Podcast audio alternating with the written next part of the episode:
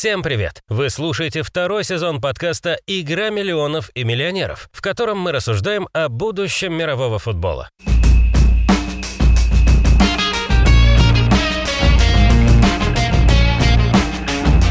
На прошлой неделе мы обсудили консерватизм современных болельщиков, а также поговорили на тему системности игры с мячом и попытались понять, появится ли когда-нибудь в Европе футбольная суперлига. Во втором выпуске сезона мы продолжаем препарировать консерватизм фанатов, разбираемся, как меняются правила и к чему это может привести.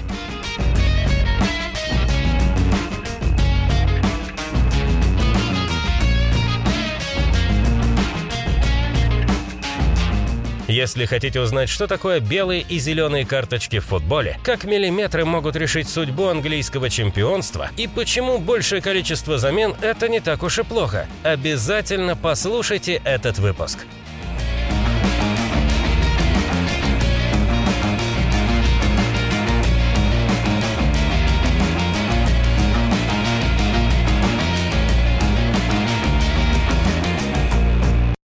Прошлом эпизоде мы уже обозначили проблему того, что футбол – игра консервативная, а также попытались объяснить, почему миллионы любителей этого вида спорта по всему земному шару не могут принять даже малейшие перемены.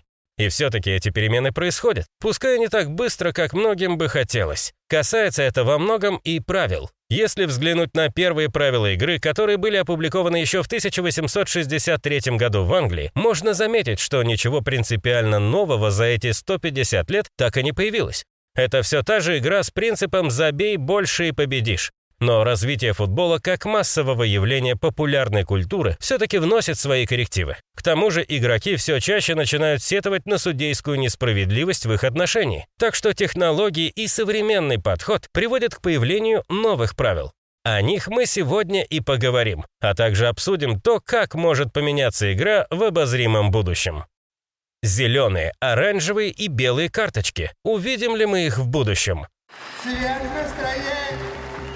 Возможно, вы этого не знали, но карточки в футболе появились только в начале 1970-х годов. Да, до этого никаких визуальных предупреждений и удалений не было. Все происходило на словах. И именно это вызывало немалое количество курьезов в международных матчах. В середине прошлого века глобализации в нынешнем понимании еще не существовало, поэтому судья не всегда мог изъясняться с игроками на известном им языке. Один из таких случаев побудил футбольное сообщество задуматься о визуальных решениях. На мировом первенстве 1970-го в судейском комплекте появились желтые и красные карточки. А первое предупреждение таким образом было вынесено советскому футболисту Кахи Асатьяне. Глобально на правилах это не отразилось, но внесло понимание процессов для болельщиков и самих игроков. И вроде бы механизм налажен и проверен временем. Карточки стали одной из самых узнаваемых деталей футбола и не нуждаются в каких-либо изменениях. Вот только в FIFA в последние годы появляется все больше идей реформации этой системы.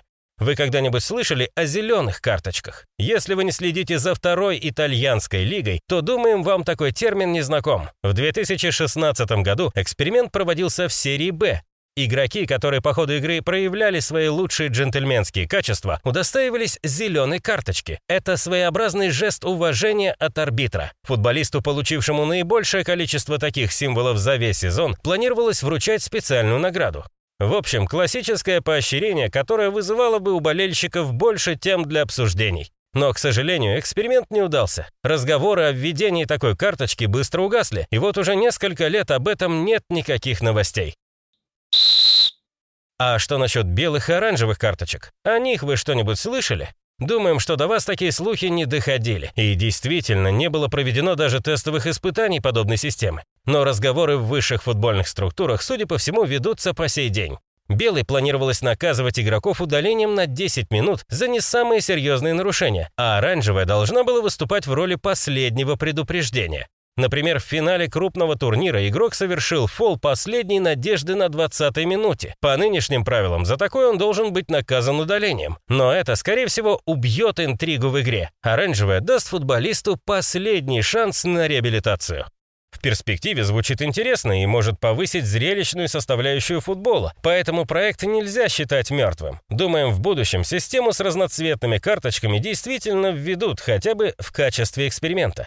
И хоть первое время такие новшества будут вызывать у консерваторов негативную реакцию, на какое-то время это действительно повысит интерес к крупным матчам.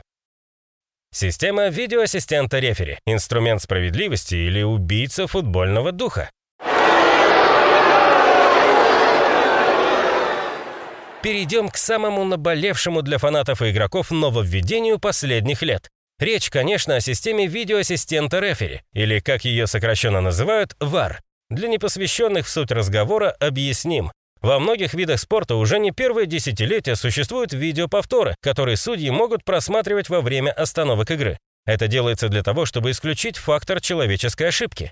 В футболе подобную систему не могли ввести долгие годы, но на Кубке Конфедерации 2017 и на Чемпионате мира 2018 года эксперимент состоялся и был признан удачным. Теперь арбитр имеет право посмотреть на специальном мониторе повтор эпизодов, которые могли привести к красной карточке, моменту офсайда в предголевых атаках и нарушений в штрафной зоне, а также идентифицировать нарушившего правила футболиста.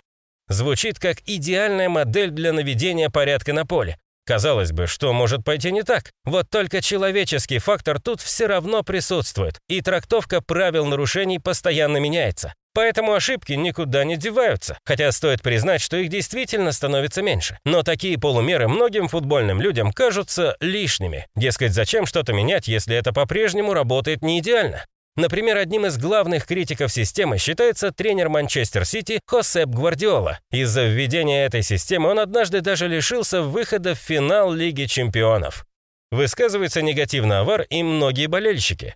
Основная претензия состоит в том, что теперь гол своей любимой команды невозможно праздновать до финального решения судьи. Сначала трибуны находятся в экстазе, а потом разочарованно замолкают после зафиксированного офсайда спустя две минуты. Но разве это не идеальная модель для нейтральных болельщиков? В такие моменты можно испытать всю гамму эмоций. Так что, как бы кто ни относился к VAR, стоит признать, что это добавляет нашей любимой игре элемент дополнительной зрелищности.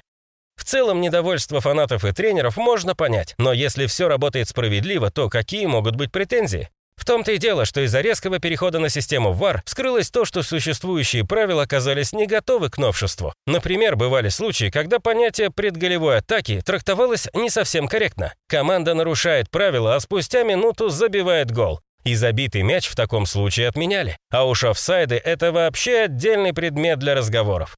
Из-за детального судейского просмотра можно увидеть буквально миллиметровое положение вне игры. Вплоть до того, что будь у нападающего бутса на сантиметр меньше, забитый мяч не был бы отменен. И это мы еще не говорим о тех случаях, когда на камерах невозможно увидеть каждый сантиметр поля, что добавляет дополнительные трудности судьям. В общем, необходимо признать, что существующая на сегодняшний день система ВАР далеко не идеальна. И что с этим делать? Стоит ли ее отменить?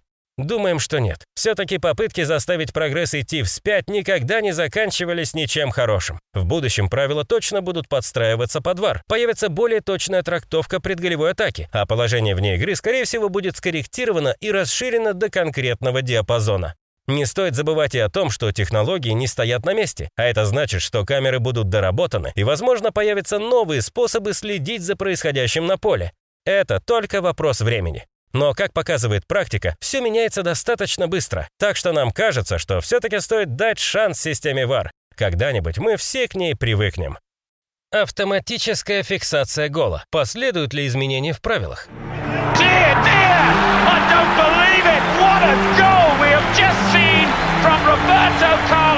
мы много говорим в этом выпуске о справедливости, офсайды, удаления, трактовке нарушений. Но что делать с теми ситуациями, когда мяч не пересек линию полностью? Для этого уже также разработана технология, которая применяется во многих крупных турнирах, например, на чемпионатах мира и в английской премьер-лиге. В мяче в ворота встроены специальные чипы, которые фиксируют, что мяч пересек линию на 100%. Да, именно на 100%. Если хотя бы одна сотая часть снаряда застряла в пределах поля, взятие ворот отменяется. Те, кто следят за крупными турнирами, знают, что это правило вызывает дополнительные трудности. Вспомним развязку английского чемпионата 2019 года. Тогда чемпионом страны стал Манчестер Сити, а Ливерпуль расположился в одном очке от лидера. И все бы ничего, но в очной встрече между командами результат был определен миллиметрами. Там не засчитали гол Ливерпуля, так как мяч не пересек линию полностью. И осадок от такого решения у болельщиков красных остался, ведь к тому моменту команда проводила свой лучший сезон за последние 30 лет. Что с этим делать, непонятно. С одной стороны, миллиметры тоже играют роль, а с другой это выглядит как-то абсурдно. Но кажется, такой абсурд суровой реальности в дальнейшем все-таки придется принять. Как-никак, стопроцентное пересечение линий – одно из базовых правил футбола, и отказываться от этого в дальнейшем мало кто будет готов. Нужно ли давать командам право на большее количество замен?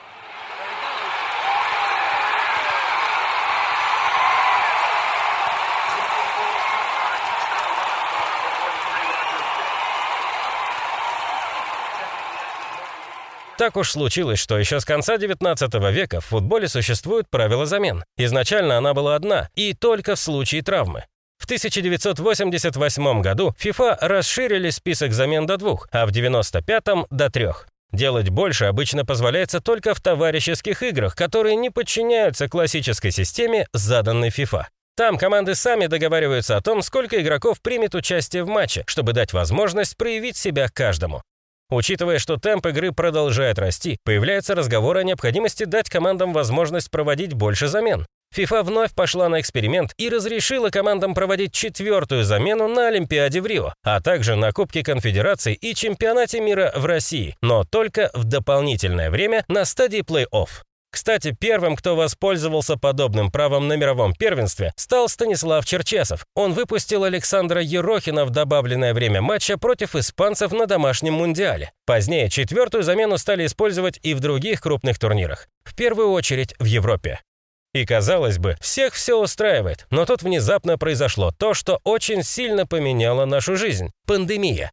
Когда футбол стал возвращаться после общемирового локдауна, игроки стали испытывать серьезную усталость из-за необходимости помещаться в рамки календаря. Поэтому свежие правила вновь оказались неактуальны.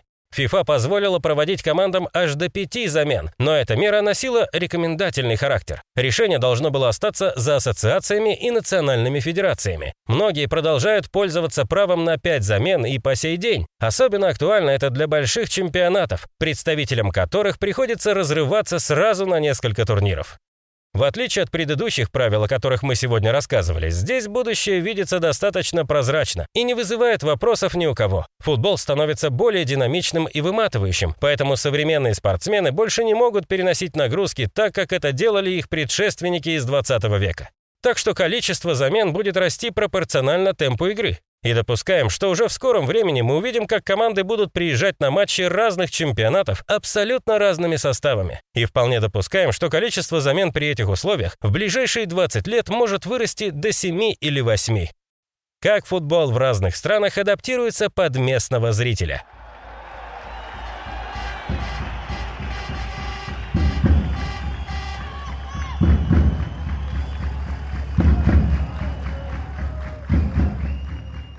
Вы, наверное, обратили внимание на то, что практически в каждой из тем, о которых идет речь, мы упоминаем фактор локальности правил. Что-то действует только в определенных чемпионатах из-за местной футбольной культуры, а что-то не может быть технически реализовано в некоторых странах. И в этом кроется еще одна особенность, с которой мы, вероятно, столкнемся в будущем.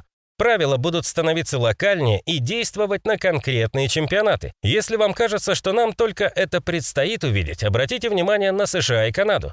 В Североамериканской лиге МЛС, например, уже отошли от некоторых, казалось бы, нерушимых правил мирового футбола. Так, вместо серии пенальти там пробивают своеобразный аналог хоккейных буллитов. Игрок остается один на один с голкипером и должен поразить его ворота, будучи в движении. Но зачем это делается? Конечно, ради хлеба и зрелищ, ведь американцам свойственно модернизировать традиционные для европейцев вещи так, чтобы потешить требовательную публику, которая испытывает перенасыщение от индустрии развлечений. При этом МЛС вполне себе входит в структуру, которая существует в футболе, так что ни о каком сепаратизме здесь речи не может идти.